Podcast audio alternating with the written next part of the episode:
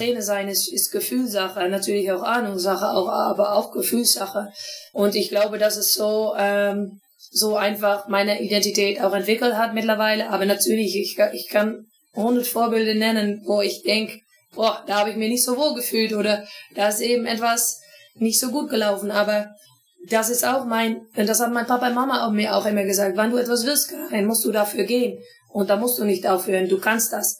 Und ja, ich habe eine Tochter von fünf und ich will auch das Vorbild sein für, für sie. Wenn sie einen Traum hat, musst du dafür gehen.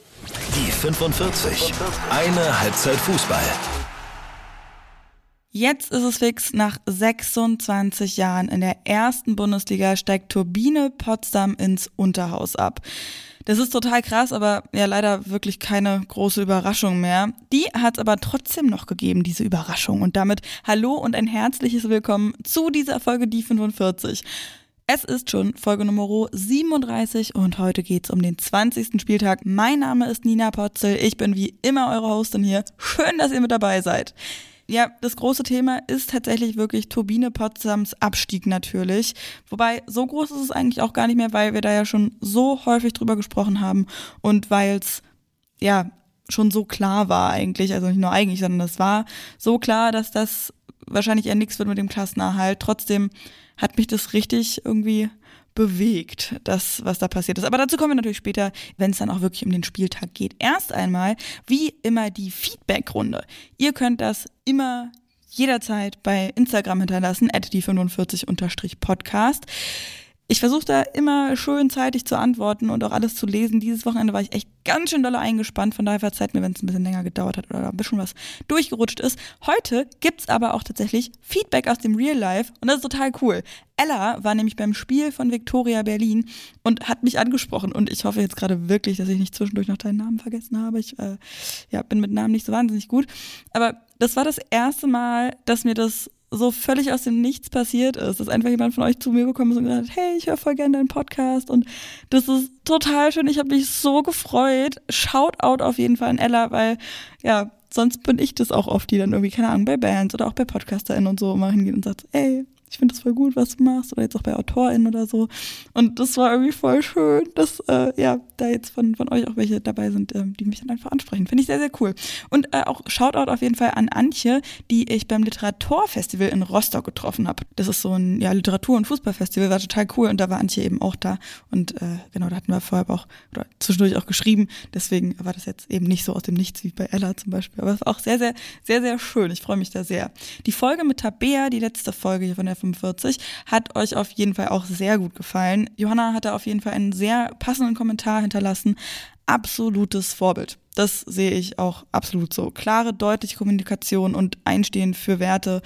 Äh, auf jeden Fall top. Tabea auch super cool einfach. Sehr entspannt äh, so in der Kommunikation und beim, beim Schnacken so einfach war, war sehr, sehr cool. Wir haben ja auch gesprochen über Fernsehübertragungen, dass da noch einiges schief läuft und da hat Charlotte auch nochmal den Gegensatz zwischen Deutschland und England aufgemacht. In der Champions League ist ja der deutsche Stream direkt beendet worden nach dem Spiel, ohne noch großen Nachbericht oder Nachberichterstattung. Der englische lief halt noch weiter und ähm, das wäre ja zumindest irgendwie auch schön gewesen, die Interviews dann da noch zu hören, auch wenn es Englisch gewesen wäre oder so. I don't know technisch kenne ich mich da auch nicht mit aus. Vielleicht ist das auch ein bisschen blöde, kann ich mir auch vorstellen, aber ich finde es einfach sehr, sehr schade. Da ist auf jeden Fall noch ein langer, langer Weg zu gehen, bis man da beim Vorbild England quasi ankommen kann. Beziehungsweise bei denen ist auch noch ein bisschen was zu tun, aber insgesamt ist noch viel zu tun. Aber da kann man, glaube ich, England sich schon noch ein bisschen mehr als, ähm, als, als Vorbild nehmen. Und von Vorbildern habe ich ja vorhin auch schon gesprochen oder eher ihr. Und darum ging es auch ein bisschen im Interview der Woche. Und dann würde ich sagen, starten wir einfach direkt rein. Viel Spaß mit Karin Backhaus. Hinter den Kulissen. Nach Station bei Be Quick 28 und Zwolle war sie zwei Jahre beim FC Twente Enschede und gewann dort als Co-Trainerin zweimal die niederländische Meisterschaft. Erfolg ist sie also gewohnt. Seit vergangenem Sommer geht's mit dem SV Meppen, ihrer ersten Auslandsstation tatsächlich, gegen den Abstieg. Da hat ihr Team gestern wichtige Punkte geholt und ich freue mich sehr, Sie begrüßen zu dürfen. Karin Backhaus, schön, dass du dir die Zeit nimmst. Hi. Ja, hallo, danke. Ähm, ja, ich freue mich hier zu sein. Danke für die Einladung. Na, sehr gern. Wie geht's dir so nach, nach Sonntag? Ja, ich muss sagen, es ist ein bisschen eine Rollercoaster gewesen. Du kannst es an meiner Stimme auch noch hören. ähm, gestern war ein ganz intensives Spiel, aber ja, es ist so gelaufen. Besser hat für uns nicht gekonnt. Ja. Natürlich haben wir lieber ein bisschen mehr Punkte geholt, aber ähm, am Ende des Tages sind wir, freuen wir uns über die letzte Chance, um in die Liga zu bleiben. Es war auf jeden Fall sehr cool. Wir werden noch ein bisschen intensiver drüber sprechen. Als erstes gibt's aber wie immer die Schnellfragerunde hier. Karin, an welches Spiel erinnerst du dich am liebsten? Äh, kann ich jetzt sagen, ähm, die Meisterschaft ähm, mit Tommy Stroth, so das zwei Jahre her. Das war knapp eng und äh, am Ende haben wir das noch geholt und das war sehr etwas Besonderes. 2021 war das, ne? also Saison 2020, 21 dann, ne? Ja. Welche Spielerin, die, die du trainiert hast oder die du trainierst, hat dich am meisten beeindruckt? Rike Diekmann, ne, glaube ich. Oh, ja, die kennst cool. du vielleicht. Die ist ähm, ja. in Winterpause gekommen von ähm, beim Twente haben wir die dann äh, nur ein halbes Jahr habe ich sie auch miterlebt. Aber ähm, wie schnell sie sich angepasst hat in die Gruppe, das war für mich äh, auch wirklich etwas Besonderes. Und ähm, ja, das ist so ein Spiel, die mir gerade so einfällt.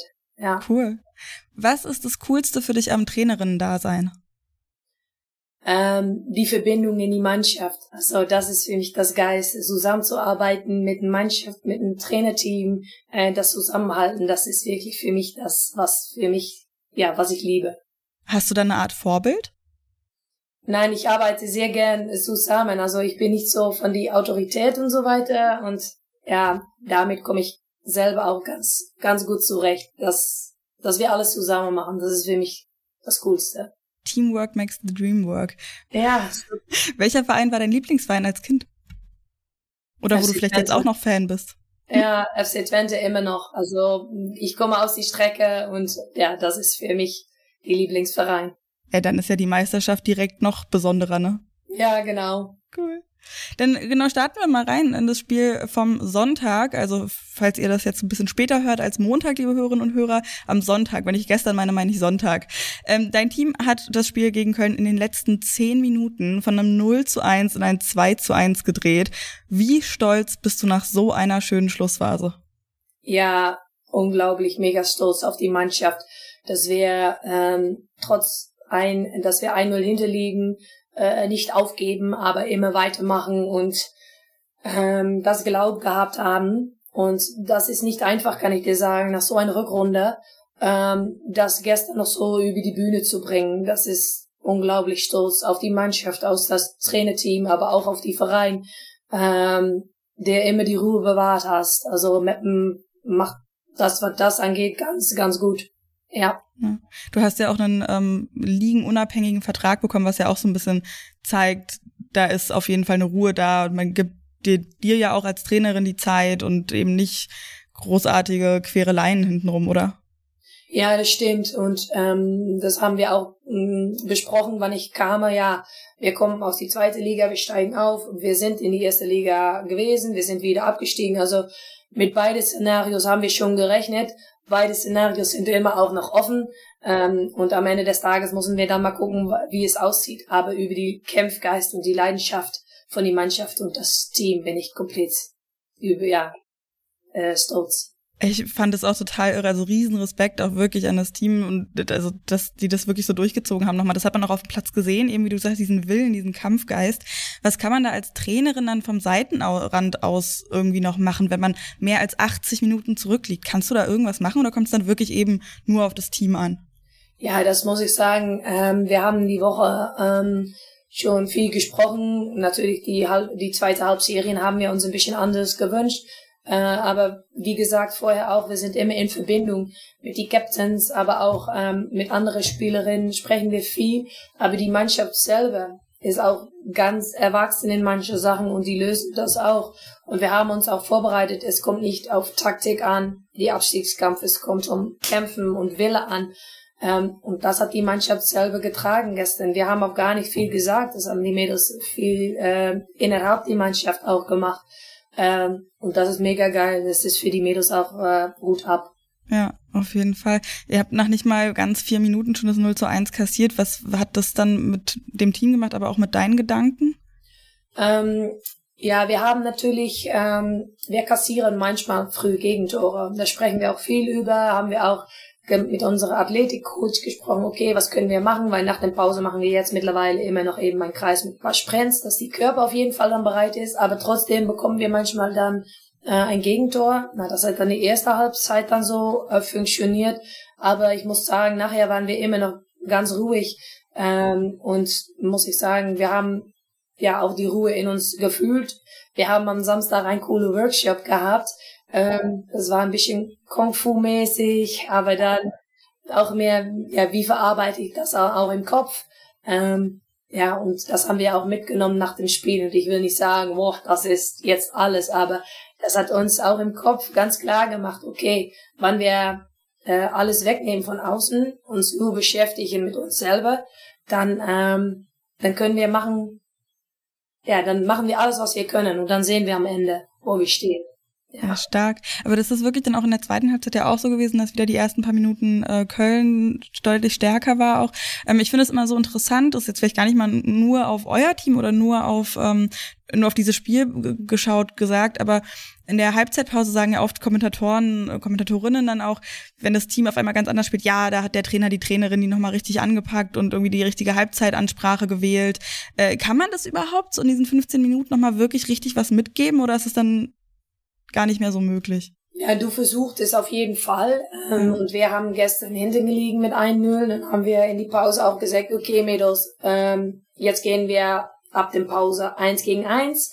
Ähm, also haben wir komplett die 45 Minuten 1 gegen 1 gespielt und sogar die letzten 50 Minuten noch mit 5 vorne. Also verrückt.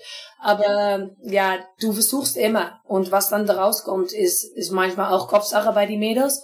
Ähm, aber gestern haben wir dann nach der Pause kein, Gegen kein Gegentor kassiert und ähm, dann haben wir auch gefühlt, okay, wie lange es läuft, wie stark äh, wir werden. Aber dann war die Tore nicht da natürlich, ähm, war Köln auch ein bisschen starker. Dann haben wir gedacht, ähm, ja, die letzte Planung noch, okay, jetzt geben wir alles, wir gehen all in und wir sehen. Ja, das war aber auch relativ spät in der 77. Minute, ne? wobei 15 Minuten dann ist doch auch schon also mit fünf so weit vorne dann doch noch äh, recht viel. Aber wie, wieso hast du dich so zu dem Zeitpunkt entschieden und nicht vielleicht schon vorher oder vielleicht auch ein bisschen später? Wir wollen nicht zu früh umsetzen nach einer Dreierkette, äh, weil das äh, fragt natürlich viel Kraft von den Mädels. Ähm, also das kannst du die letzten 15, 10 Minuten machen. Äh, vorher haben wir natürlich die Wechsel gehabt mit Lydia Andrade und äh, Anna Margraf. Damit haben wir auch versucht, noch ähm, ja mehr nach vorne zu pressen. Hat keine Tore gegeben, aber wenn ich dann sehe, dass Anna die äh, zweite Anlage geht und Lidi äh, sorgt dafür, dass da ein Elfmeter entsteht, dann bin ich äh, ganz stolz. Ähm, und dann haben wir, also die erste Wechsel haben wir so bewusst gemacht, noch immer in die gleiche Formation. Aber dann haben wir Bella wieder und Linda gebracht, haben wir gedacht, okay, das ist unsere All-In-Phase. Ähm, gehen wir die letzten 15 Minuten so, äh, in ein 3-2-5 eigentlich sozusagen. Und ähm, ja, dann, was dann passiert ist, muss ich auch noch ein bisschen verarbeiten. ja, Linda hat einen Zettel in die, äh, auf den Platz geschickt, die Mädels nochmal gesagt und dann. ja. ja. Ja, stark. Also es war wirklich, wirklich äh, wahnsinnig gut zu sehen dann. Aber ähm, was ich mich so bei so Wechseln frage, die sind ja, ich meine, man weiß natürlich, dass Wechsel enorm wichtig sind für das Spiel, aber wie schaut man da als Trainerin drauf? Also welche Bedeutung, welches Gewicht haben die tatsächlich?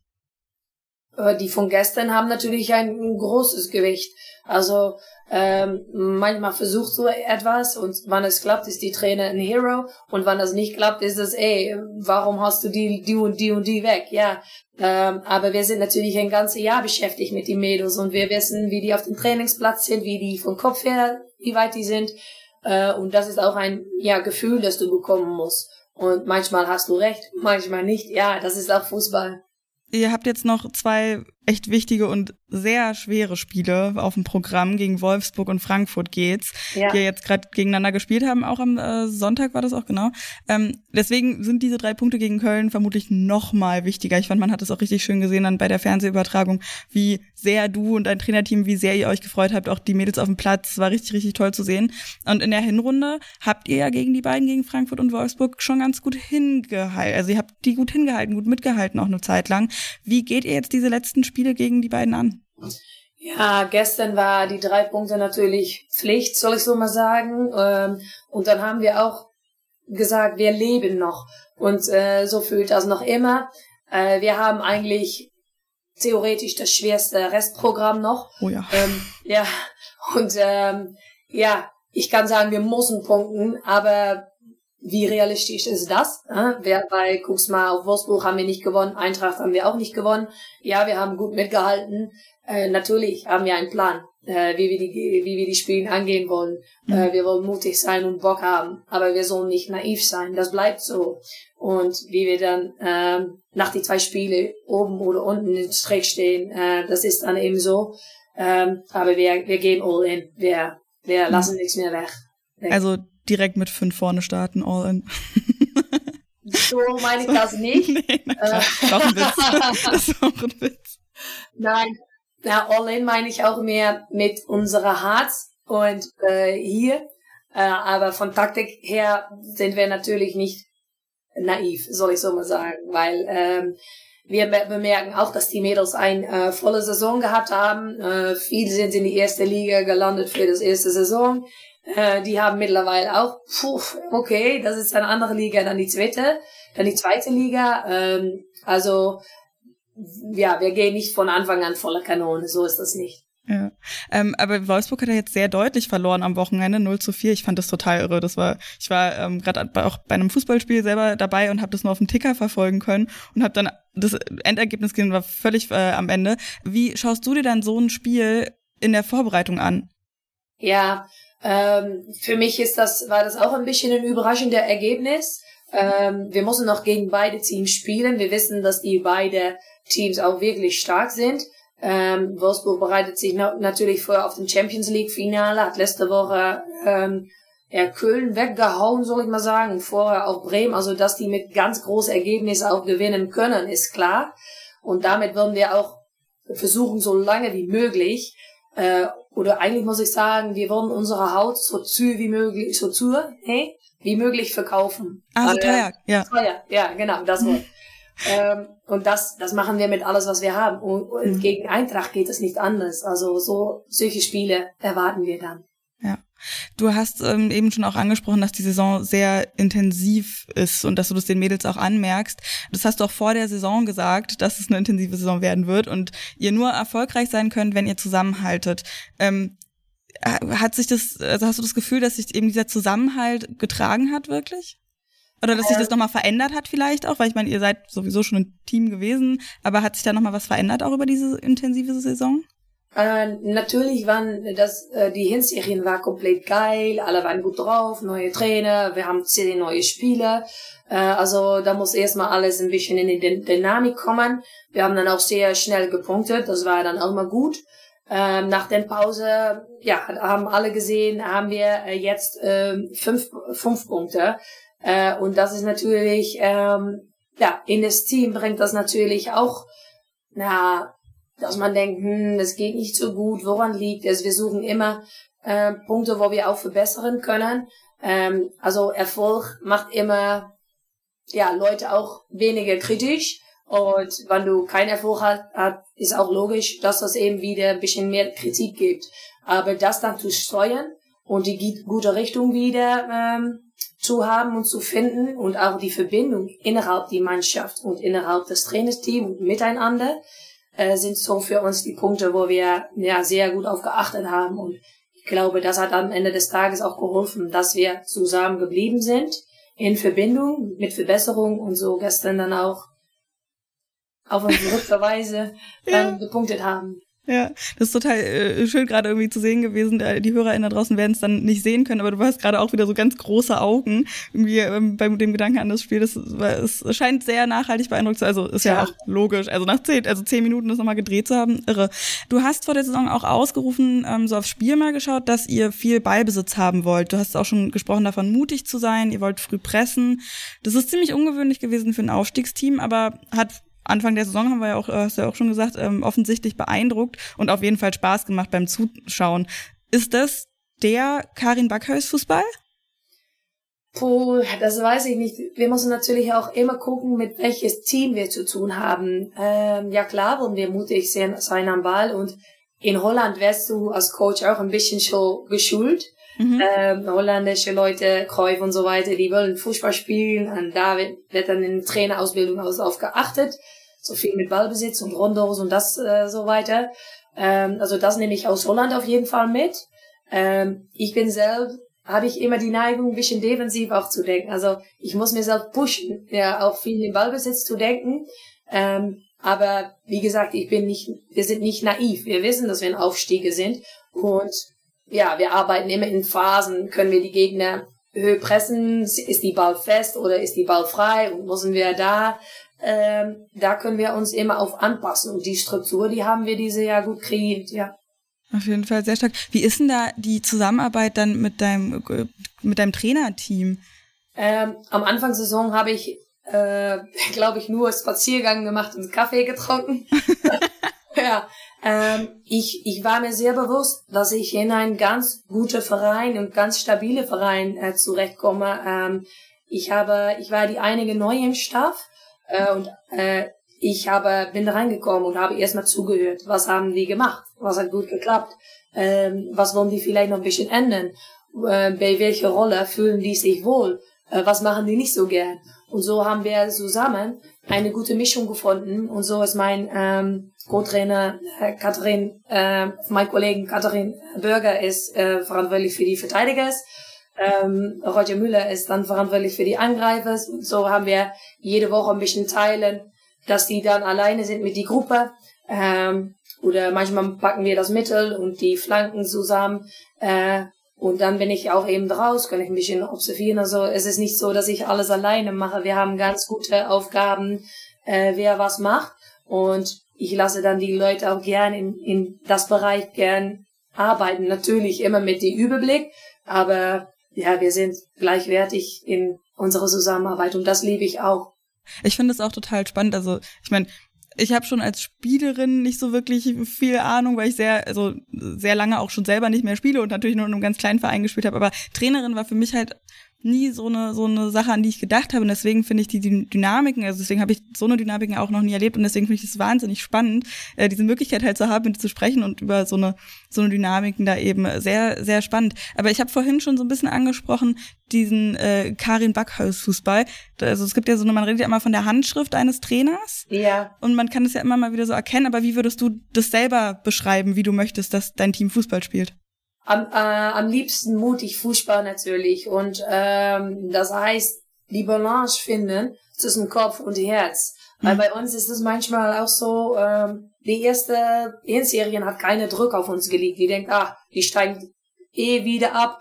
Äh, und dann haben wir ganz frei im Kopf gespielt. Und die zweite Rückrunde, dann haben wir ein bisschen hier ge gearbeitet. Und da versuchen die Mädels auch wieder nach dem Herz zu kriegen.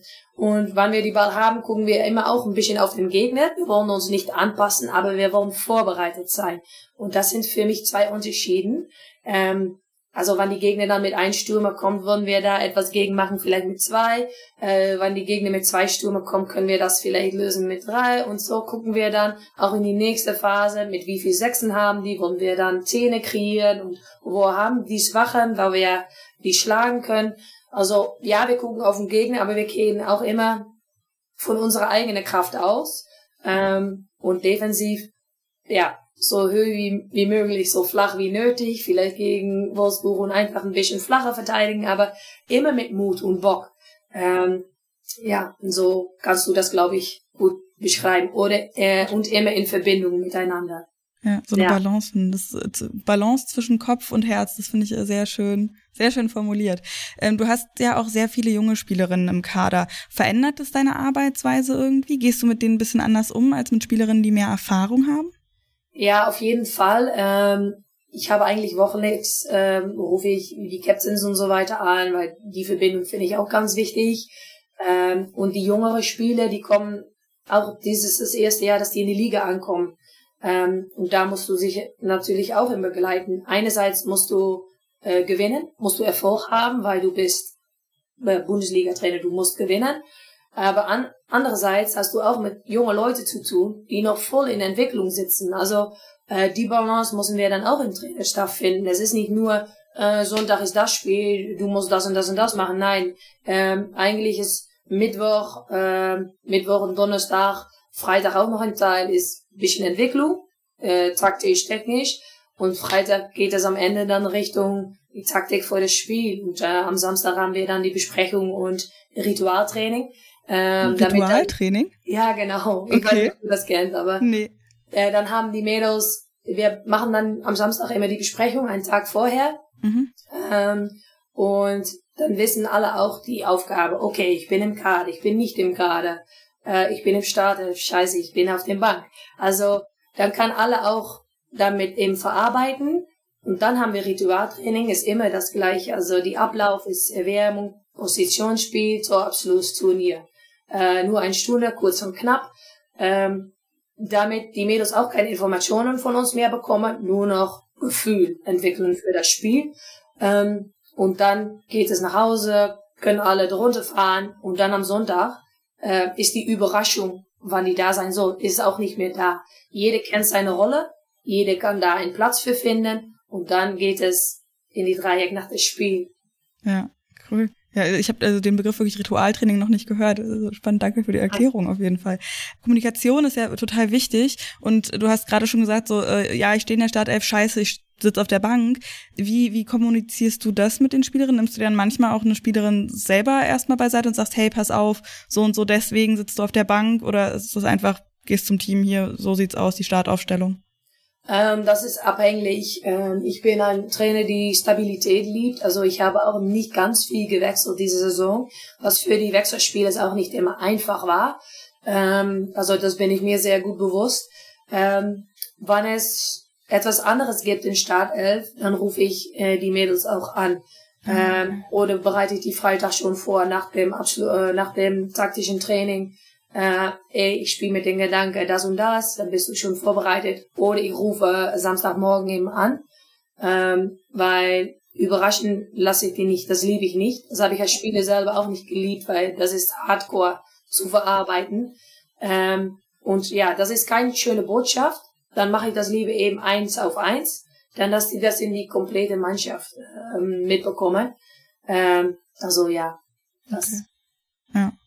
Du warst zuletzt, ich habe es bei der Anmoderation ja schon gesagt, äh, zwei Jahre Co-Trainerin bei Twente Enschede. Auch dein Lieblingsverein, was wahrscheinlich wahnsinnig toll dann war. Äh, Im ersten Jahr hast du mit Tommy Stroth die Meisterschaft gewonnen und im zweiten dann mit Robert de Pau. Beide sind jetzt, also sind dann anschließend in die Bundesliga zu Wolfsburg beziehungsweise Leverkusen. Ist die Bundesliga in den Niederlanden so ein Eye-Catcher? Ja, wenn ich bei mir selbst angehe, mhm. dann ist die Bundesliga ein von die erwachsenen Ligas äh, in die Welt, kann ich so was sagen. Natürlich hast du England, Frankreich, Spanien ist auch, aber ähm, in Deutschland hast du so viel gute Vereine und die, die Liga äh, ist da auch sehr lange. Ich glaube seit 1990, wenn ich mir nicht mhm. äh, falsch habe. Ähm, also die ist ganz gewachsen. Für mich ähm, ist das ganz toll, so in die Bundesliga zu arbeiten. Ganz viel Formationen kommst du gegenüber. Ähm, in Holland ist das noch viel 4-3-3. Ähm, und ja, in, in Deutschland ist das ein bisschen anders. Kannst du auch absteigen. In Holland gibt das noch nicht. Da arbeiten die hin, dass das ähm, auf Termin auch kann. Aber jetzt ist das noch nicht so. Ähm, also ja, ich sehe die Bundesliga sehr erwachsene Liga, genau. Spannend. Ja, das wäre auch eine Frage gewesen, noch wie der Unterschied eben zwischen dem niederländischen Fußball und dem deutschen Fußball der Frauen ist. Krass ist äh, da eben, dass es noch nicht so ist mit dem Abstieg, dass es ja, das geht dann auch eben über eine Geldsache. Ähm, ja, die Vereine, die da reinkommen, die müssen natürlich viel Geld haben. Ähm, und das ist manchmal äh, noch nicht so. Und in Holland spielen auch viel jüngere Spielerinnen. Und dann, ja, wann die dann gut genug sind, gehen die manchmal nach Ausland, so wie Vivian ja. Miedema, Jill Roth und so weiter. Ja, na klar. Und äh, ist der Fußball auch ein anderer, der gespielt wird? Also du hast schon eine Taktik ein bisschen auch, aber ja, da geht es viel über Technik und Taktik. Und in Deutschland ähm, ist das auch so, aber kommt da auch ein körperlicher ähm, Erwachsenheit zu. Mhm. Also das sehe ich auch manchmal. Wir haben natürlich nicht die großen Leute in unserer Mannschaft. Und wenn ich dann Anfangssaison und jetzt sehe, dann denke ich hervor, ähm, die müssen ganz viel, viel kämpfen. Und in Holland ist das mehr über Technik und Taktik. Und in Deutschland kommt wirklich die Körperlichkeit auch dazu. Und kämpfen. Ja, spannend. Ich habe schon gesagt, ne, mit Tommy Stroth und äh, Robert Pau kennst du ja jetzt auf jeden Fall zwei äh, der Bundesliga-Trainer sehr, sehr gut. Ist das irgendwie ein Vorteil für dich, wenn du gegen Wolfsburg und oder Leverkusen spielst, dass du die schon so gut kennst? Ah, das ist ein bisschen von beide, weil ich kenne die Leute gut, aber die Klar. kennen mir natürlich auch. Ja. Also, ich weiß nicht, ob das äh, unbedingt ein Vorteil ist, aber ja, auf jeden Fall kenne ich äh, ein bisschen in die Köpfe, was da abgeht. Aber ja, die kennen das bei mir auch. Na klar. Und wie ist es für dich dann so gegen die zu spielen? Ja, das macht immer Spaß, weil ähm, ja, äh, Ex-Kollegen wiederzusehen ist ja immer gut. Mhm. Äh, also ja, das ist etwas Besonderes. Voll schön. Es gibt auch eine Frage aus der Community und zwar, wie ist es für dich persönlich in einer anderen Sprache als deiner Muttersprache zu coachen? Für mich war das eine Umsetzung natürlich. Äh, wir haben Deutsch auf die Schule gehabt, aber nachher habe ich das nicht wieder sprechen müssen. Ja. Ähm, aber bei deutschen Schülern nach, nach Französisch oder so oder nach Eng gut Englisch vielleicht noch mehr, aber ja, das kennt man klar. Ja, ähm, aber es ist äh, am Anfang ein bisschen schwierig gewesen, ähm, aber du lernst das ganz schnell eigentlich. Ähm, aber in die kleinen Details, wenn ich wirklich etwas übersetzen will oder so, ähm, oder wir müssen wirklich mit unserer Hart sprechen, Mhm. Ähm, dann macht ähm, Käthe Bürger das manchmal oder Roger. Ähm, na klar kann ich auch auf mein Herz sprechen, aber manchmal mache ich das ein bisschen auf Englisch, Deutsch, Holländisch. Also wenn ich wirklich in mein Mutterzahl spreche, dann ist das Beste überbringen. Äh, also, aber die Balance finden wir dann auch. Gestern, bevor das Spiel, hat Käthe äh, die Gruppe zugesprochen. Äh, also mega geil. Mhm. Ja, voll schön auch, wenn ihr da eben so die Ausweichmöglichkeiten habt und so toll als Team eben zusammenarbeitet, dass es möglich ist. Ja. Du bist jetzt auch das erste Mal ähm, Cheftrainerin bei einem größeren Verein. Ähm, wie ist da die Umstellung für dich gewesen? Ja, ich war natürlich bei PEC Zwolle auch ähm, dann Cheftrainer halbes Jahr. Ähm, ja, das ist etwas anderes natürlich. Ähm, aber für mich, ich war bereit, ich bin soweit und äh, es macht mega Spaß und äh, wie gesagt, ja, ich bin die Chef, so also am Ende des Tages ist es mein Kopf, aber ich sehe das eigentlich gar nicht so. Ich, wir arbeiten so zusammen. Es ist nicht, dass ich hier stehe und die anderen stehen hier. Wir machen das wirklich zusammen in einem Kreis und äh, das ist auch, was ich liebe. Das gehört auch zu meiner Identität und das ist für mich auch, wenn ich in einen Verein komme, ist das, muss ich wohl fühlen, muss es ein familiäres Umfeld fühlen und äh, das hat bei mir ganz, ganz gut geklappt. Ja, voll gut. Sieht man dann eben auch an dem Zusammenhalt und dass eben so ein Spiel nochmal in zehn Minuten gedreht werden kann, hängt damit mit Sicherheit auch zusammen. Ich habe gelesen, dass du gesagt hast, du wolltest schon immer Trainerin werden. Nur haben ja viele Spielerinnen schon Schwierigkeiten, da ein Vorbild zu nennen oder zu finden oder eben zu sehen, dass man das auch als Frau machen kann. Und Trainerin werden zu wollen, ist jetzt auch nochmal deutlich untypischer. Wie bist du darauf gekommen, dass es so klar war in deinem Kopf? Das weiß ich eigentlich gar nicht mehr, aber ich habe ein Feuer in mein Herz gehabt, gefühlt von Fußball. Eigentlich seit, dass ich kleine Mädel war. Dann haben mein Papa und Mama gesagt, du musst erst schwimmen und dann kannst du Fußball spielen. äh, also erst mein Schwimmen-Diploma holen, dann habe ich das gemacht. Ähm, und dann habe ich gefühlt, 19, 20 war ich da und dann war ich schon bei FC Twente in Ausbildung ähm, von Trainerin. Und dann habe ich gefühlt, das ist, was ich will. Das will ich. Ähm, und so äh, ist das so an Laufen gehen. Und ich habe schnell bemerkt, ich bin nicht gut genug für die Top, Top, Top, Top als Spieler. Ähm, und ich bin immer, ich liebe immer mit Menschen zusammenzuarbeiten und Fußball kommt dann noch dazu. Das, ja, ich glaube, dass es einfach das Feuer in mein Herz ist und auch, dass ich Frauen helfen will, wo ich kann, dass wenn du einen Traum hast, dass du da auch für gehen musst und dass du das durch niemand, durch niemand sagen musst, du kannst es nicht. Du musst, wenn du einen Traum hast, kannst du das schaffen. Das ist ja wirklich, ich krieg, halt, krieg grad Gänsehaut.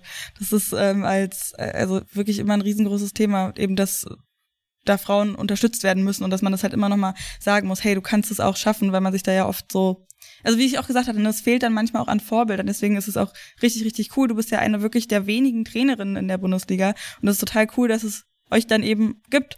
Wie, wie, wie geht's dir damit? Also merkst du einen anderen Umgang auch ähm, mit dir als mit deinen männlichen Kollegen? Ähm, frü früher habe ich das natürlich schon bemerkt, Mhm. Äh, in die Ausbildung ist mir auch manchmal gesagt, Karin, äh, ich war früher auch wirklich ein harter, harter Coach. Das ist mir mehr in der Ausbildung auch gesagt, du bist eine Frau, du musst härter coachen. Okay, dann mache ich das. Also wenn du 16, 17, 18 bist, dann denkst du, okay, dann muss ich das machen. Aber mittlerweile bekomme ich mehr, mehr meine eigene Identität. Was passt bei mir? Manche sagen, du musst harter werden. Nein, will ich nicht. Ich bin mir selber. Also keine sagt mir, welche Coach ich bin. Das, das entscheide ich. Weil wenn du als Trainer zu weit von deiner Identität abkommt, dann machst das, dann bist du auch nicht mehr ähm, wie heißt das? Dann kann ja, ich weiß, was du meinst. Ich suche auch gerade selber nach dem Wort. Äh, nicht mehr glaubwürdig. Ja, vielleicht. genau. Dann fühlen Leute das und Trainer, Trainer sein ist, ist Gefühlssache, natürlich auch Ahnungssache, auch, aber auch Gefühlssache. Ähm, und ich glaube, dass es so ähm, so einfach meine Identität auch entwickelt hat mittlerweile. Aber natürlich, ich, ich kann hundert Vorbilder nennen, wo ich denke, boah, da habe ich mich nicht so wohl gefühlt oder da ist eben etwas nicht so gut gelaufen, aber das ist auch mein, und das hat mein Papa und Mama auch mir auch immer gesagt, wenn du etwas willst, Karin, musst du dafür gehen. Und da musst du nicht aufhören, du kannst das. Und ja, ich habe eine Tochter von fünf und ich will auch das Vorbild sein für, für sie. Wenn sie einen Traum hat, musst du dafür gehen. Das ist echt stark. Was muss denn deiner Meinung nach getan werden, also neben diesen Bekräftigungen, damit eben mehr Frauen auch Trainerinnen werden? Ähm, ich glaube, es fängt ganz klein an. Ähm, wann ich Kinderbuchen lese mit meiner Tochter, ist immer die Jungen und ein Mädchen. Jungen ist ähm, Abenteuer und Mädel folgt. Also ich drehe manchmal die Kinderbuchen von meiner Tochter drehe ich um. Sage cool. die Mädel geht das Abenteuer und die Jungen läuft mit. Mädels Stark. lernen, Mädels lernen ganz früh ähm, zu folgen oder pff, zu hören, na was Mannen sagen und alle Respekt für Männer. Das ist kein keiner Angriff oder so. Aber wir müssen von Jungs an lernen, ey, du hast Talente, du hast Gifte. Äh, ja, also, Talente. Talente, ja. genau. Ähm, du kannst machen, machen, was du willst. Geh mal auf, auf Abenteuer, ähm, such es mal aus, was für dich klappt, was nicht. Mach mal Mistakes, kein, kein Problem. Da lernst du immer fahren, wieder aufstehen. Kein Problem, fall mal hundertmal, steh hundert und einmal auf. Dann, dann kommst du da, wo du sein willst. Ja, es ist wirklich immer so ein Ding von Vorbildern. Man braucht immer Leute, die das eben, also wo man sieht, okay, es klappt, es kann klappen. Ähm, gibt's da in, in den Niederlanden, also ich würde dich jetzt schon noch mit dazu zählen, aber gibt's da noch so wirklich Figuren, die sich, Personen, die sich so extrem dafür einsetzen, die so wie so eine Galionsfigur sind, eben dieses große Vorbild, die sich sehr einsetzen für Frauen im Fußball? Ähm, ja, ich glaube, mittlerweile haben viele Vereine ähm, auch Frauen äh, in, in Funktions, die äh, auch etwas zu sagen haben, so wie mhm. technischer Direktor und so weiter. Das liebe ich auch. Ähm, ja, ich habe selber nimmer wirklich ein großes Vorbild gefolgt oder so, aber wie, mit wie viel ich ähm, mit ganz viel Respekt schaue ich auf Sarina Wichmann. Mhm. Ähm, sie ist beim ADO Den Haag angefangen, ähm, noch in einer Zeit, wo es noch schwieriger war für Frauen. Und sie hat sich in aller Ruhe auch entwickelt, Schritt für Schritt. Und jetzt ist sie Bondscoach ähm, in England. Also sie bleibt immer bei dir selber, immer ähm, ähm, dankbar oder wie soll ich das sagen äh, und zugänglich. Und ich, das finde ich ja sehr gute Werte für ein ja, gute Vorbild. Ja. Das finde ich sind sehr schöne Worte und ich finde, du bist auch ein sehr gutes Vorbild, wenn man das irgendwie machen will. Also was du gerade auch erzählt hast und vorlebst, das klingt sehr, sehr toll und ich würde mal sagen, das sind gute Abschlussworte. Karin, ganz, ganz, ganz lieben Dank äh, und viel Erfolg für die beiden kommenden Spiele noch und ich drücke die Daumen, dass ihr in der Liga bleibt. Vielen Dank, danke für die Zeit. Ja, na danke dir. Ciao. Ciao. Also wirklich ihre letzten Worte da, auch was sie erzählt hat mit den Geschichten, die sie ihrer Tochter vorliest und es dann manchmal einfach umdreht. Äh, Finde ich richtig, richtig toll und es war ein sehr schönes Gespräch, sehr angenehme Gesprächspartnerin, ähm, total cool. Ganz lieben Dank auch an dieser Stelle nochmal und cool auch wirklich mit einer Bundesliga-Trainerin gesprochen zu haben. Sau cool. Das war der Spieltag. Ja, über den ersten FC Köln gegen den SV Meppen habe ich ja schon mit Karin ein bisschen drüber gesprochen. 2 zu 1 hat Meppen gewonnen. Für Köln hat sich die Lage also nochmal verschärft. Für Meppen war das absolut wichtig. Das habt ihr ja auch ein bisschen raushören können bei Karin. Äh, die beiden sind zwar immer noch sehr eng beieinander. Ähm, sie trennen nur zwei Punkte. Aber trotzdem könnte das wegweisend gewesen sein, gerade für Köln, die wirklich jeden Punkt auch brauchen, den sie kriegen können und ähm, für Meppen eben mit diesen beiden krass schwierigen Spielen jetzt vor der Brust gegen Wolfsburg und Frankfurt war das absolut wichtig. Ich mache mir wirklich ein bisschen Sorgen um Köln. Die waren ja richtig gut gestartet und drohen jetzt doch noch abzusteigen super, super schade. Vor allen Dingen, wenn man sich auch die Fanszene anguckt, die da ja gewachsen ist. Und ich meine, ey, das Spiel im reinen Energiestadion war fantastisch. Und wenn die absteigen würden, ui, das wäre schon echt traurig, finde ich, weil man dann eben so eine Spiele und muss man ganz ehrlich mal sagen, die Kölner Fanszene ist richtig, richtig gut dabei, sehr stark, starkes Fanlager. Da würde, glaube ich, schon ganz schön gut was fehlen. Auf jeden Fall abgestiegen ist Turbine, da hatte ich ja schon eingangs beim Podcast hier gesagt, gegen Leverkusen haben sie 1 zu 5 verloren am Samstag und das war schon richtig früh klar. Ich war am Samstag auch noch unterwegs in Rostock und habe dann immer nur ein bisschen was auf dem Ticker äh, sehen können und ja, schon nach zwölf Minuten hat Leverkusen mit 2 zu 0 geführt. Das war, ja, ich glaube, das erste Tor war dann der vierten oder fünften Minute oder wie. Da, da habe ich schon gedacht, na, das geht ja richtig gut los hier. Turbine hat zwar noch den Anschlusstreffer erzielt, aber da kam einfach viel zu wenig. Ich weiß nicht, vielleicht hatten sie sich doch schon selbst aufgegeben, weil es eben auch angesichts des Restprogramms nicht so wahnsinnig leicht ist. Ich weiß es nicht. Es ist auf jeden Fall super bitter und bei dem Ergebnis lohnt sich auch nicht wirklich viel über das Spiel zu sprechen. Ähm, nur noch ein paar Worte zur Turbine ja, da ist viel Scheiße passiert in dem Verein. Da haben wir hier oft genug drüber geredet. Tabea ja gerade letzte Woche auch nochmal ähm, so angemerkt, auch was bestimmte Personen da machen oder gemacht haben und von sich geben, von sich gegeben haben. Absoluter Mist. Aber trotzdem wünsche ich mir sehr, dass dieser Verein zurück in die erste Liga findet. Es muss ja mal gar nicht ganz oben mit dabei sein, wieder Champions League Jahre oder was auch immer.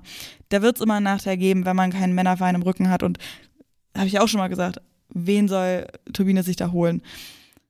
Aber vielleicht so wie Essen oder irgendwie so im Mittelfeld, das, das fände ich wirklich schön. Turbine war halt immer der Verein, an den ich als erstes gedacht habe, wenn es um Fußball der Frauen ging. Wegen dem ich überhaupt gewusst habe, dass es das gibt, dass da, also dass auch Frauen im Fußballverein spielen und dass es auch Vereine gibt, die gut sind und die erfolgreich sind und dass es ein Ding ist und dass der jetzt so runtergeht, ey, ja, sehr, sehr hart. Ähm, ganz, ganz viel Kraft für alle, die da jetzt noch mit drin stecken. Ich bin sehr gespannt, wie sich die nächsten beiden Spiele dann gestalten werden, ob sie befreit aufspielen, weil sie denken, jo, jetzt ist eh alles verloren. Wir können uns noch anständig verabschieden. Ähm, ich weiß es nicht. Bin ich, wie gesagt, sehr gespannt drauf. Es geht natürlich trotzdem noch weiter mit dem Abstiegskampf. Einen weiteren Absteiger brauchen wir ja noch, ein weiteres Abstiegsteam. Und da steckt ja auch noch der MSV Duisburg mit in der Verlosung. Der konnte sich auch nicht richtig befreien, hat, äh, hat am Sonntag gegen den SC Freiburg nur 1 zu 1 gespielt, wobei das finde ich schon auch ziemlich ordentlich ist. Das Spiel war jetzt nicht so wahnsinnig berauschend. In der 66. Minute hat Riola Schemaili erst das 1 zu 0 für Freiburg erzielt und dann vier Minuten später aber Merit Günster ähm, ja, Anschlusstreffer oder Ausgleichstreffer, nicht Anschlusstreffer, Ausgleichstreffer durch den Elfmeter. Freiburg schleicht sich offenbar so ein bisschen mit Unentschieden in Richtung Saisonende. Immer noch besser als Niederlagen, aber ey, acht Ligaspiele in Folge jetzt nicht gewonnen. Das ist nicht so wahnsinnig gut. Aber für Freiburg geht halt auch wirklich, es geht um nichts mehr. Und deswegen ist da eigentlich, kann man schon mal so einfach in Richtung nächste Saison gucken. Und vor allen Dingen, aufs DFB-Pokalfinale sich konzentrieren. Also obviously. Und das ist, ne, wenn ich, wenn ich meine, da geht's um nichts mehr, meine ich absolut die Liga, weil Finale steht ja noch aus. Und da gibt's eine richtig, richtig schlechte Nachricht noch. Saubitter. Die Torhüterin Lena Nuding hat sich verletzt. Bei einem ziemlich harmlosen Zuspiel eigentlich hat sie sich ans Knie gegriffen und ist dann fünf Minuten später ausgewechselt worden. Eine Diagnose gibt's bisher noch nicht, aber so ohne Fremdeinwirkung Knie ist schon nicht immer so nice. Und es ist sowieso schon bitter und auf jeden Fall gute Besserung an dieser Stelle, aber umso bitterer, weil ja eben das Pokalfinale ansteht am Mittwoch in Köln. Und das sah ehrlich gesagt nicht so wirklich aus, als würde sie da wieder auf dem Platz stehen können oder zwischen den Pfosten stehen können. Äh, gegen Duisburg hat jedenfalls die Partie dann zu Ende gebracht. Gabriel Lambert, Kanadierin ihres Zeichens, ähm, die auch erst seit Februar mit dabei ist. Und Nuding war ja selbst erst für Borgrefe ins Tor gerückt. Für die kam allerdings ähm, ja das Spiel jetzt noch ein bisschen zu früh. Also wird es wahrscheinlich Gabriel Lambert werden beim DFB-Pokalfinale. Duisburg, wenn wir da mal raufschauen, die können sich halt immer noch nicht entscheidend aus dem Abstiegsstrudel befreien. Ist echt sau eng da unten, also Turbine mal ausgenommen, ne? Köln mit 15 Punkten, dann Duisburg und Meppen mit jeweils 17 Punkten. Also, hui. Und Meppen ist da absolut im Nachteil mit diesen beiden Spielen gegen Wolfsburg und Frankfurt. Das ist schon, schon sehr, sehr knapp da. Da hätten Duisburg auf jeden Fall die drei Punkte sehr gut getan. Wer sich aber befreien konnte, und darüber freue ich mich sehr und ihr euch auch, weil ihr mich mit grünen Haaren sehen werdet. Sehr wahrscheinlich. Also, ja. Werder Bremen gewinnt 3 zu 2 gegen die SGS Essen. Und das war ein enorm wichtiger Dreier. Also Werder hat jetzt 21 Punkte, Köln auf dem ersten Abstiegsrang ja 15, wie ich gerade schon gesagt hatte. Zwei Spiele sind noch, hm, einmal kurz Durchrechnung, durchrechnen. Theoretisch ginge da noch was. Rein theoretisch. Aber Köln müsste halt die nächsten beiden Spiele gewinnen, Werder beide verlieren und Köln müsste dann auch noch einen Unterschied in der Tordifferenz von neun Toren ausgleichen. Also, ne, man weiß ja nie, vielleicht kommt da nochmal irgendwie ein richtiger, richtige Klatsche irgendwie für Werder und Essen macht halt irgendwie, ja, äh, Quatsch, Essen sage ich schon, Köln macht dann da nochmal richtig Bambule und überrollt irgendwie die nächsten Teams. Aber ich sag mal so, das sieht schon sehr, sehr gut aus für Werder. Also ich mache mir da jetzt nicht so wahnsinnig große Sorgen. Ähm, beim Spiel, das war irgendwie total cool. Die, also was heißt nicht total cool, aber die erste Halbzeit war eher so, hm, lala, 40 Minuten eher weniger passiert. Dann in der 40. hat Laureta Elmasi für Essen getroffen zum 1 zu 0. Vier Minuten später hat es dann aber ein Eigentor gegeben von Thun, 1 zu 1, also nur noch. So ist es dann in die Pause gegangen. Natürlich super, super bitter für Essen. Also da war psychologisch wahrscheinlich absoluter Nachteil am Start. Aber sie sind in der zweiten Hälfte durch Ramona Meyer, die ja auch schon hier zu Gast war, in Führung gegangen wieder mit 2 zu 1 und dann kam aber Werder wieder zurück in der 75. mit Nina Lürsen, die ein wahnsinnig gutes Spiel gemacht hat und dann eben auch noch diesen Treffer und zwar eine direkte Ecke von rechts verwandelt. Ich fand es total cool, so super witzig, wie der Ball ist reingegangen und dann dachte ich, warte mal, also erstmal gefreut, ja, cool, ne, für Werder. Und dann ging der Ball rein und dann war ich, warte mal, in der Wiederholung, war da überhaupt noch mal jemand dran? Nee. Und dann habe ich auch den Kommentator gehört, der gesagt hat, ja, hier direkter Ecktreffer. Und auch beim Kicker dann nochmal nachgeguckt, der schon auch direkter Eckball. Eckball, auch sehr schönes Wort, bisschen gerät bisschen in Vergangenheit, finde ich, oder Vergessenheit, keine Ahnung. Aber finde ich, klingt immer so ein bisschen, so ein bisschen nach alter Fußballsprache, weil ich kenne kaum noch jemanden, der heutzutage noch Eckball sagt. Man sagt halt Ecke. Äh, anyway, darum geht es jetzt auch gar nicht. Äh, Lina Hausecke, die Kapitänin, hat dann der 87. Also wirklich ganz kurz vor Schluss noch das 3 zu 2 gemacht. Super schräg. Äh, erst sie selbst auch äh, gegen die Latte geköpft, mit einem richtigen Knall, das hat gut gescheppert. Dann nochmal im zweiten Anlauf links gegen den Pfosten und dann kam sie nochmal selber mit so einem ganz komischen Kicksprung an und hat den Ball reingedrückt. Also ja, für Wetter, wie gesagt, sieht es damit ganz gut aus. Die SGS Essen ist ja sowieso auch schon durch. Also da glaube ich bei beiden Teams alles tippitoppi. Wobei natürlich, ey, Essen will natürlich auch nicht verlieren, von daher nicht ganz so tippitoppi, aber so auf die Saison gesehen, sag ich mal.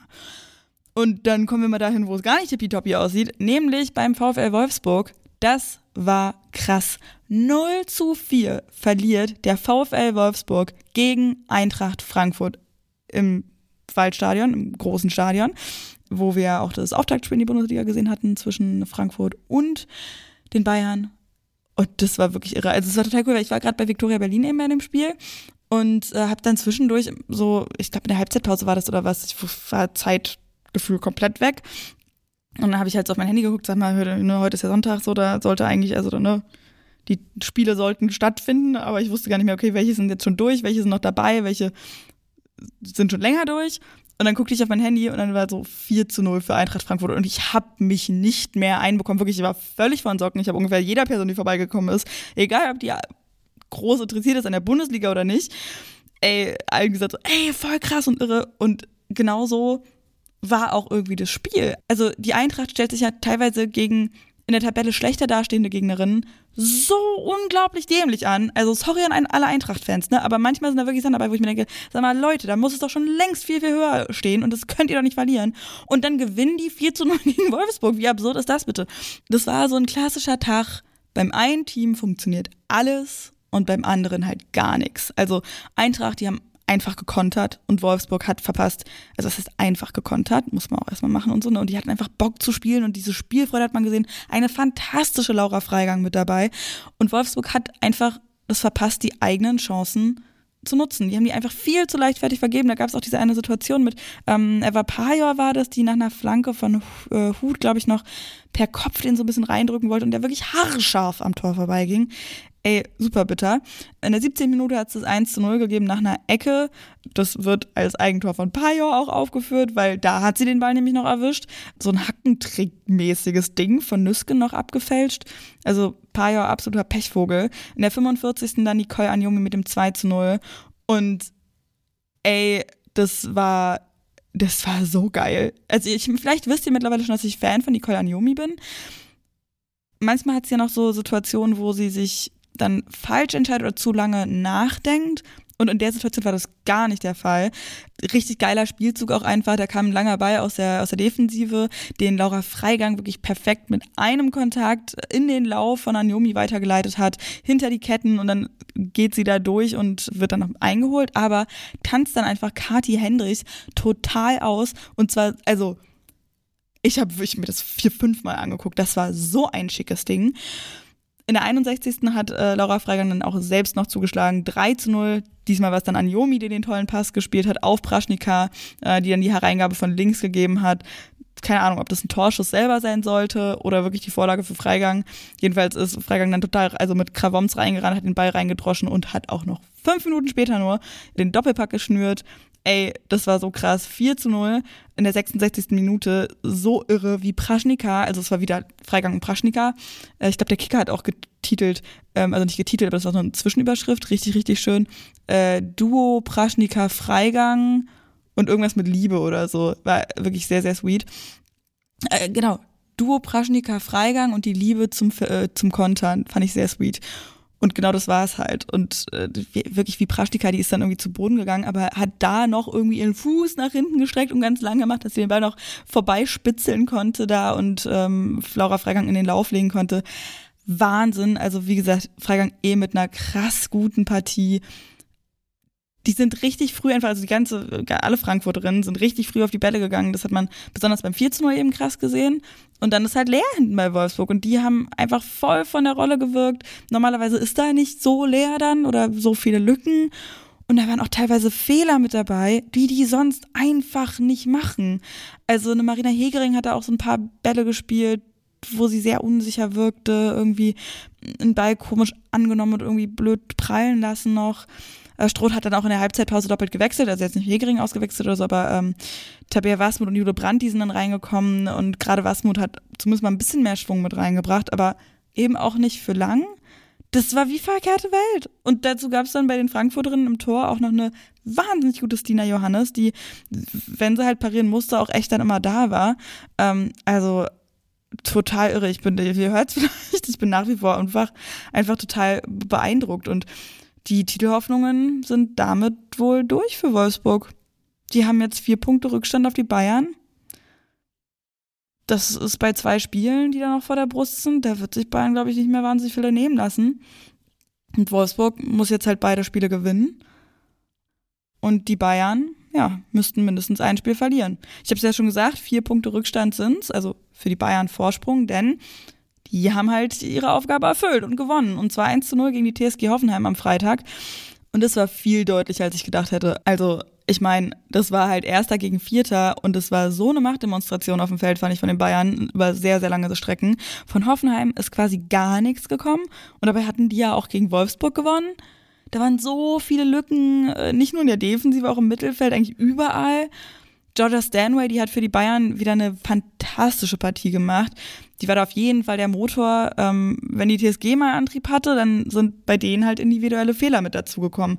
Die haben da wirklich teilweise Bälle verstolpert und es war echt ziemlich, ziemlich bitter. In der 25. Minute hat es einen echt schönen Distanzschuss von Lea Schüller gegeben, der dann zu einer Ecke geführt hat und äh, diese Ecke dann wiederum zum 1 zu 0 von Lea Schüller selber per Kopf. Und auch da war wieder echt das Ding, die Zuordnung bei der TSG einfach schlimm. Und es war immer, immer wieder so. So viele Ecken von den Münchnerinnen und so viele Bayern-Spielerinnen eben frei, aber noch ein Tor ist nicht gefallen. Und das ähm, lag ja auch an Tufikovic. Ey, die hat Halleluja, hat die gut pariert. Also, das steht auch immer wieder auf meinem Zettel. So, Tufikovic pariert wieder gut. Tufikovic wieder richtig stark. Tufikovic wieder Also echt irre. 56., 66., 85. auch nochmal so eine echt krasse Situation und ja, eigentlich irgendwie, irgendwie finde ich es dann trotzdem auch komisch, dass die Bayern nur 1-0 gewonnen haben. Also sie haben auch aus ihren Chancen, die sie dann halt hatten, einfach zu wenig gemacht. Aber ja, wird es am Ende nicht viel scheren, wenn das das Spiel war oder der Spieltag war, an dem sie die Meisterschaft basically fix gemacht haben. Wird es ihnen herzlich egal sein, wie dann genau. Nach dem Spiel ist vor dem Spiel. Was erwartet uns nächste Woche? Für Mappen geht's ins krasseste Restprogramm. Ähm, gut, Restprogramm bei zwei Spielen Restprogramm klingt für mich immer so ein bisschen, als wäre da mehr. Aber egal. Als Neuntplatzierte gehen sie ins Duell oder empfangen sie die zweitplatzierten Wölfinnen am Sonntag und die Wolfsburgerinnen. Die werden entweder noch richtig Wut im Bauch haben von dieser Niederlage eben gegen Frankfurt. Vielleicht haben sie aber auch einfach ein bisschen viel gefeiert und da geht doch was für Mappen. Also, keine Ahnung. Ich muss euch ehrlich sagen, ich glaube, das kann wirklich so ein bisschen in, in beide Richtungen gehen. Außerdem haben wir noch dabei Freiburg gegen Köln bin ich echt gespannt, was das für ein Spiel wird, weil, also, ähm, sorry an beide Teams, aber aktuell geht da halt wirklich nicht so wahnsinnig viel.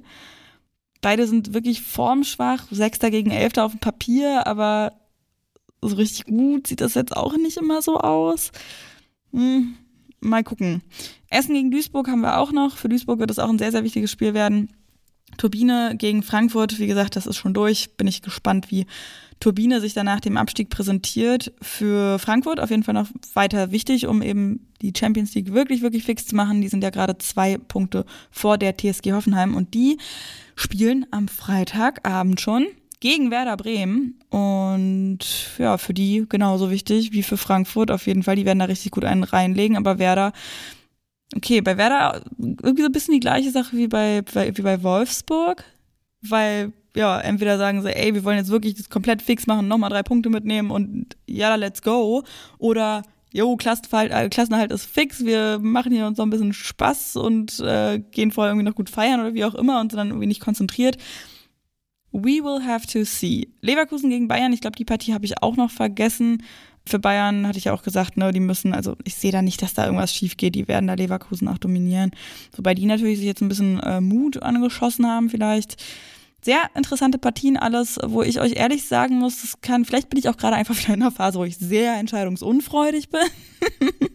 äh, ja, kann auch sein. Aber ich glaube wirklich, dass er bei einigen Sachen so ein bisschen in beide, also ein, einiges möglich sein könnte. Erstmal aber natürlich, bevor wir dann zu diesem 21. Spieltag kommen, steht noch das DFB-Pokalfinale an. Am 18. Mai, 16 Uhr in Köln.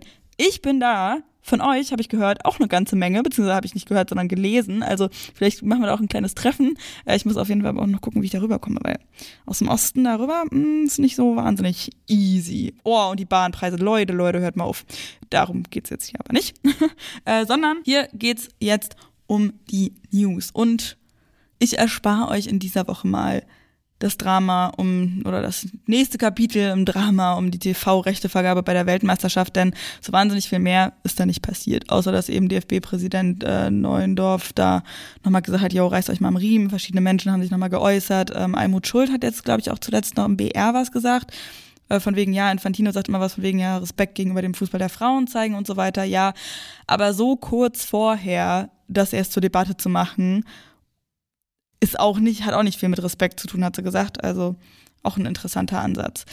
Anyway, richtig gute Nachrichten gibt es dafür vom Champions League-Finale. Und zwar ist das Finale ausverkauft. In knapp drei Wochen geht's ja los, Samstag, 3. Juni im Philips Stadium in Eindhoven. Das fast 34.120 Menschen. Und wie gesagt, ist ausverkauft. Die 3500 Karten für Wolfsburg, die waren auch ziemlich schnell vergriffen und damit findet zum ersten Mal ein Finale der Frauenkönigsklasse in einem ausverkauften Stadion statt. Und Champions League Finale, da denkt man ja auch immer direkt so ein bisschen an Olympique Lyon, die waren da sehr oft zu finden. Da ja, endet jetzt eine Ära. Also die sind nicht im Champions League Finale vertreten, ja, das auch, aber der Präsident tritt zurück. Jean-Michel Aulas, 36 Jahre lang war der bei OL, hat die Männer aus den Schulden und der zweiten Liga ins Oberhaus geführt und echt zu zahlreichen Erfolgen gebracht. Die Frauenabteilung hat er 2004 gegründet und die sind ja auch wahnsinnig erfolgreich gewesen. Also diverse Champions League äh, echt stark. Ähm, es soll wohl Auseinandersetzungen mit dem neuen Clubbesitzer gegeben haben. Letztes Jahr ist da ja der Amerikaner John Textor mit eingestiegen und da sind sie sich wohl nicht ganz so einig gewesen. Erst hieß es, ähm, Ulla soll noch drei Jahre mit dabei bleiben. Jetzt tritt er aber trotzdem schon zurück. Und er möchte wohl Präsident der französischen Liga der Frauen werden. Also sehr interessant. Und OL ist ein gutes Stichwort, Olympique Lyon. Die sind jetzt übrigens auch französische Pokalsiegerinnen geworden. 2 zu 1 haben die gegen PSG gewonnen und konnten, wie man so schön sagt, den Pokal in die Höhe recken. Und auch in England ist es passiert, also dass der Pokal in die Höhe gereckt worden ist. Chelsea hat mal wieder, muss man ja sagen, den FA Cup gewonnen. Die haben 1 zu 0 gewonnen gegen Manchester United und damit wirklich zum dritten Mal in Folge den Cup gewonnen, zum fünften Mal insgesamt. Äh, sehr, sehr stark auf jeden Fall. Und auch sehr, sehr stark, das war mal wieder eine Rekordkulisse im Wembley Stadium. Erstmals bei einem Spiel der Frauen auf nationaler Ebene war das nämlich ausverkauft. Und die Brücken schlagen sich hier wirklich wie von selbst. Äh, wo wir gerade in England sind, äh, bleiben wir direkt da, allerdings bei einem anderen Verein. Lia Welti verlängert bei Arsenal. Die ist da jetzt fünf Jahre gewesen, der Vertrag ist ausgelaufen, Schweizer Mittelfeldspielerin, 30 Jahre alt mittlerweile. Und es hatte so Spekulationen gegeben, dass sie wechseln könnte. Dem ist jetzt nicht so. Sie hat nochmal verlängert und hat auch gesagt, dass sie da mit dem Verein noch bisschen was schaffen will. Die Infos oder die, die Links, sage ich mal, wenn ihr euch da noch weiter was durchlesen wollt, die findet ihr auf jeden Fall alle in den Show Notes. Da baller ich euch ja quasi die ganze Zeit zu mit irgendwelchen Links. Aber da könnt ihr auf jeden Fall mal vorbeischauen. Und bevor wir jetzt hier Feierabend machen, Leute, ihr kennt das Spielchen noch mittlerweile auch schon, gibt es ein paar kleine Hinweise noch von mir. Und zwar will ich euch unbedingt ein paar AutorInnen empfehlen, die ich auch äh, auf diesem Festival da am Wochenende treffen konnte. Wirklich äh, ganz fantastische Leute und es tut mir gerade schon furchtbar leid für jeden oder jede, die ich hier nicht nenne. Aber auf jeden Fall solltet ihr mal nach Dagrun Hinze gucken. Die hat schon 2017 ein Buch geschrieben. Ballbesitz heißt es mit teils ja sehr feministischen Texten auch, aber halt auch immer mit also immer mit Fußballbezug, wie man eben so als Frau in dieser Fußballwelt ankommt oder ja, sich da zurechtfindet. Und dass das eben was unfassbar Schönes ist, sich damit zu befassen. Und das sind sehr, sehr coole Texte, die sich dann eben auch damit auseinandersetzen, so ja, wie man dann teilweise angeguckt wird oder so, oder was das auch für Beziehungen bedeutet, was ich auch teilweise auch wirklich selber kenne. So Gespräche oder wie auch immer, oder wie man dann damit reingezogen wird oder die andere Person eben mit reinzieht und was man so alles dann gemeinsam erlebt. Äh, super, super cool. Dann Chihan Acha mit Hawaii. Das ist ein also ich habe es noch nicht gelesen, ich will es mir aber unbedingt kaufen, weil ähm, er hat da auch, also Gian hat auch ein bisschen was drauf vor, vorgelesen. Ich habe leider nicht so wahnsinnig viel hören können, aber das, was ich gehört habe und das, was ich auch vorher schon gelesen habe über das Buch, ist echt richtig, richtig cool. Also das verfolgt so in drei bis vier ähm, Tagen, Nächten halt ähm, einen Fußballer, der seine Karriere beenden musste, weil er einen Unfall gehabt hat. Und jetzt muss er halt gucken, dass er wieder neu anfängt. Und es geht, spielt eben in, in einem Problemviertel in Heilbronn. Und das Viertel heißt halt ähm, Hawaii. Und das ist auch so ein es, es klang einfach richtig, richtig gut. So, so wirft sehr viele Fragen wohl auf nach Identitäten. Auch so äh, deutsch-türkisch, so diesen dann Punkt zu finden, weil die Hauptfigur ist eben auch deutsch-türke und hat sehr viel Zeit in der Türkei dann verbracht, aber irgendwo fühlt sich halt nicht so richtig über irgendwo zugehörig und muss jetzt erstmal wieder suchen, wer er eigentlich ist. Und das hat halt nicht nur mit äh, so seiner Nationalidentität vielleicht zu tun, sondern auch einfach so, wo gehöre ich im Leben hin? So, wenn Fußball, was immer meine Identität war, auf einmal weg ist. Klang wirklich super spannend. Dann haltet auf jeden Fall Ausschau nach Emily Grunert. Die ist super cool, hat auch einen Text geschrieben über so, ähm, ja, mit so Kreisliga-Flair einfach. Und das Buch soll dann bald erscheinen auf jeden Fall klang das richtig, richtig toll, so sehr in der Moderne halt ähm, und sehr, weil ich finde es manchmal komisch, so, dass AutorInnen oft auch wenn es in der Jetztzeit spielt, so einen Bogen drum machen, um eben soziale Medien oder ähm, das Texten als Mittel der Kommunikation und sie nimmt das alles so mit, äh, keine Ahnung, ja, welche Emojis man nutzt und auch wie dann eine Instagram-Story erstellt wird und wie auch immer und wo man geblockt ist und ist äh, ziemlich cool und auch sehr cool geschrieben einfach. Ähm, genau, dann noch äh, Special Shoutout an Mara und Alexander Pfeiffer, die ich da endlich mal treffen konnte. Fand ich sehr, sehr toll. Die haben auch beide aus ihren Büchern gelesen. Äh, Mara, die hat ja, die ist ja nicht nur die ist ja nicht nur Journalistin, ähm, sondern die hat auch Krimis geschrieben im Umfeld von Mainz 05. Auch Super Sweet hat da so eine Stelle vorgelesen, wo die Hauptfigur mit ihrem kleinen Sohn im Stadion ist und das ist so herzerwärmend gewesen. Wirklich super, super schön. Ähm, jetzt überlege ich, wen ich noch von, vergessen habe. Ah, ja, natürlich, oh Gott. Ruven Wertmüller. Ohne Scheiß, den lege ich euch so ans Herz. Der schreibt gerade auch eine Kolumne für Elf Freunde. Das ist ein, der ist 22, Fußballer bei Hertha, ist jetzt gerade nach langen Verletzungen ähm, zurück auf den Trainingsplatz immerhin mal gekommen. Der hat auch Kreuzbandriss und davor noch Außenbandriss oder so. Und der Typ ist unfassbar klug. Also der ist 22 und der hat Text geschrieben, wo ich echt gedacht habe, boah, boah, ist der klug und wahnsinnig reflektiert und schreibt halt auch, dass es eben durch diese Verletzungspause passiert ist und was er eigentlich mit seiner Zeit anfängt. Und auch so ein bisschen diese Frage nach Identitäten. Ähm, wenn ich nicht Fußball spielen kann, wer bin ich dann? Und Fußball ist meine große Liebe, aber ich bin so viel mehr als Fußball und geht das überhaupt zusammen? Sauspannend und unfassbar toll geschrieben. Also da packe ich euch auch Links mit in die sowieso schon viel zu vollen Shownotes. Und ja, dann würde ich mal sagen, ich habe vorhin schon gesagt, ihr könnt mich gerne anhauen über Instagram die45-podcast. Das ist auch die Adresse für Fragen und Feedback. Ich bemühe mich da wirklich überall zu antworten oder zumindest alles zu lesen. Aber ähm, dieses Wochenende eben zum Beispiel war das nicht ganz so easy, weil ich wirklich sehr eingespannt war. Ähm, bei Twitter könnt ihr auf jeden Fall den Hashtag die45 benutzen. Und dann würde ich sagen, machen wir mal den Deckel drauf. Dankeschön fürs Hören, fürs Teilen, fürs Bewerten, fürs Folgen, fürs drüber diskutieren, fürs vielleicht auch ähm, irgendwie mal so einen Buchtipp vielleicht mal mitnehmen. Mhm. Vielen Dank auch dafür, dass ihr diese, diese Umfragen, ja, ja, ja, toll. Wow, setze ich mir jetzt hier nochmal gleich selber ein Ei. Ja, dass ihr diese Umfragen bei Spotify doch auch mitnehmt, da seid ihr dann besser dran als ich, weil ich habe die schon wieder vergessen. ja, I'm so sorry. Ich gucke, dass ich da jetzt wieder was reinpacke, aber dann, ja, habe ich mir jetzt ehrlich gesagt wirklich keine Gedanken gemacht, was man da reinhauen könnte und ich habe auch nicht gecheckt, wie es da aussieht. Ich habe nur gesehen, dass da Leute halt abgestimmt haben, aber jetzt nicht heute und nochmal kurz vor der Aufnahme. Das ist auch echt meine Güte, ey, ich, I'm so sorry, mehr Culpa. Ähm, ich, äh, ja. Äh, äh, ja, Grüße gehen raus, macht's gut.